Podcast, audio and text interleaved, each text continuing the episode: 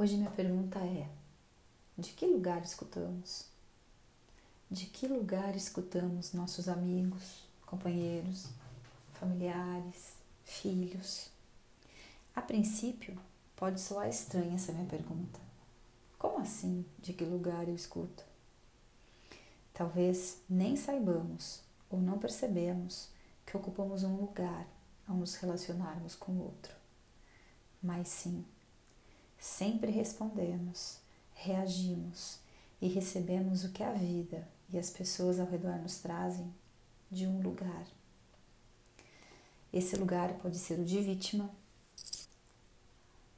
o lugar daquele que sabe tudo, ou daquele que nunca sabe nada. Pode ser do lugar do eterno otimista, ou quem sabe do eterno trágico.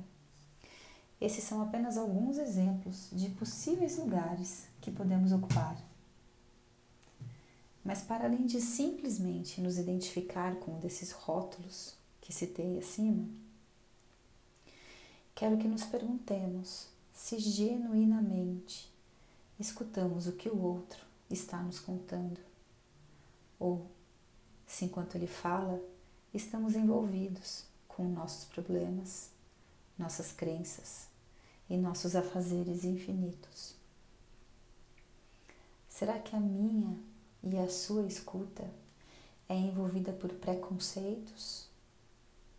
Ou ela consegue dar um drible e enxergar o humano que está falando? Será que a minha escuta e a sua é generosa? Ou é direta e sem preocupações em dizer a verdade, não importando se doerá ou não? Aliás, aqui fica uma outra questão a nossa escuta, ela é fechada em nossas verdades? Ou será que há espaço para o não saber,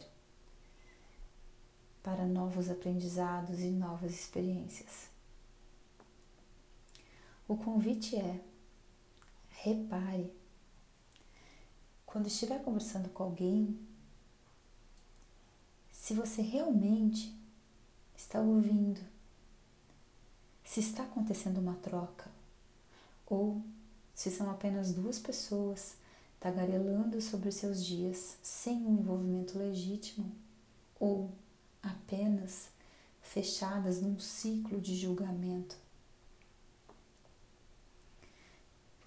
Quando sua mãe, seu pai, seu filho, seu marido, sua esposa, enfim, quando alguém estiver discordando de você, repare se de fato está escutando os argumentos, os prós e contras que estão sendo ditos, ou se está armada e fechada em sua razão absoluta. Ao ver ou ler coisas que estão muito distantes de suas crenças, por exemplo, homossexualismo, racismo, política, redução da maioridade penal, legalização da maconha, religião, seja lá o tema. Se ele te afetar, se ele for indiferente demais, se liberar o inconformismo, pare e repare. O que você está escutando? Que palavras, que frases, que argumentos te tocam, te incomodam ou são familiares.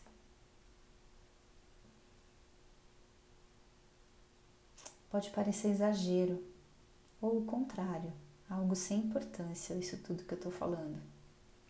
Mas como ouvimos o outro, diz muito de quem somos, de como levamos a vida de como estamos nos sentindo naquele momento e das relações que construímos. Nos dias de hoje, tenho visto muitas trocas de ofensas, muitas discussões verbais nas redes sociais e entre pessoas muito próximas e muito queridas. E quando eu leio isso, eu fico me perguntando nossa, mas será que eles de fato estão abertos para o que o outro está dizendo? E às vezes eu tenho a impressão de que não, de que a gente vai se fechando nas nossas crenças, nas nossas verdades absolutas, a ponto de não escutar o outro, de não se abrir para o outro. Então, questionar como ouvimos pode nos dizer o que ouvimos, o que deixamos de ouvir, os não ditos e principalmente se estamos preparados para escutar o que não queremos. E o que será que o outro diz que eu não quero ouvir? Será mesmo que quando eu estou fechada, eu já cheguei fechada para aquela conversa? Ou será que o outro começou a me trazer coisas que me remeteu a outras, internas, escondidas em mim mesmo e das quais eu não quero acessar? Então, por defesa, eu me fecho, eu paro de escutar o que ele está falando